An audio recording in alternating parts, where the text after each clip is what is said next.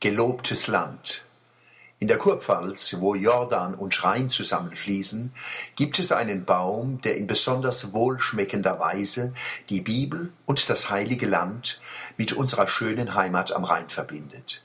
Neben Palme, Weinstock, Ölbaum und Dornbusch gehört der Feigenbaum zu den besonders bedeutungsvollen Pflanzen der Bibel, die zu tiefgründigen Gleichnissen herangezogen werden.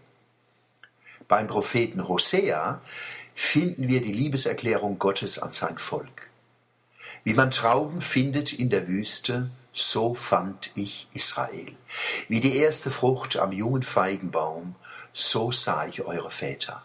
Hosea 9, Vers 10.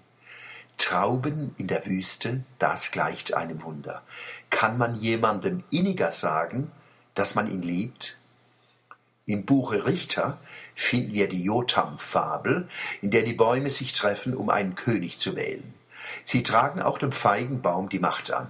Komm, sei du unser König. Der Feigenbaum sagte zu ihnen, soll ich meine Süßigkeit aufgeben und meine guten Früchte und hingehen, um über den Bäumen zu schwanken? Richter 9, Vers 11.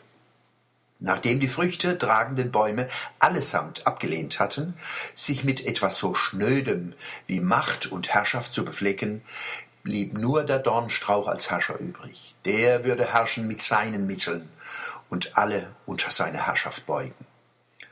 Über die Fabel sollte man mal nachdenken, wann uns die Politik mal wieder zum Hals raushängt. Im Matthäusevangelium leuchtete eine Weisheit, die zum geflügelten Wort wurde. An ihren Früchten sollt ihr sie erkennen.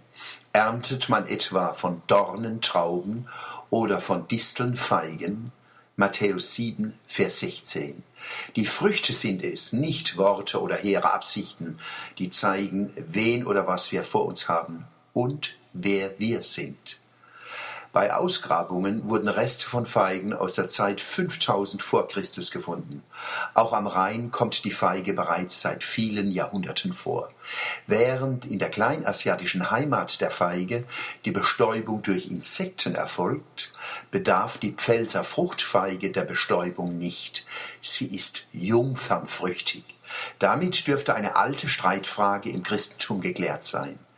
Was bei der Pfälzer Fruchtfeige alljährliches Wunder ist, sollte beim Menschen, der Menschin, einmal in der Geschichte auch möglich gewesen sein.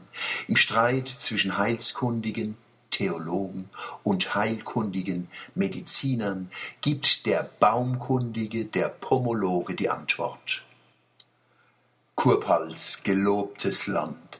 Kaum ist die letzte Kersch auf de Zung explodiert und hat uns ein Hochgenuss serviert, tun an de Bäm schon gewaltig Schwelle, die Feige und Quetsche und Mirabelle.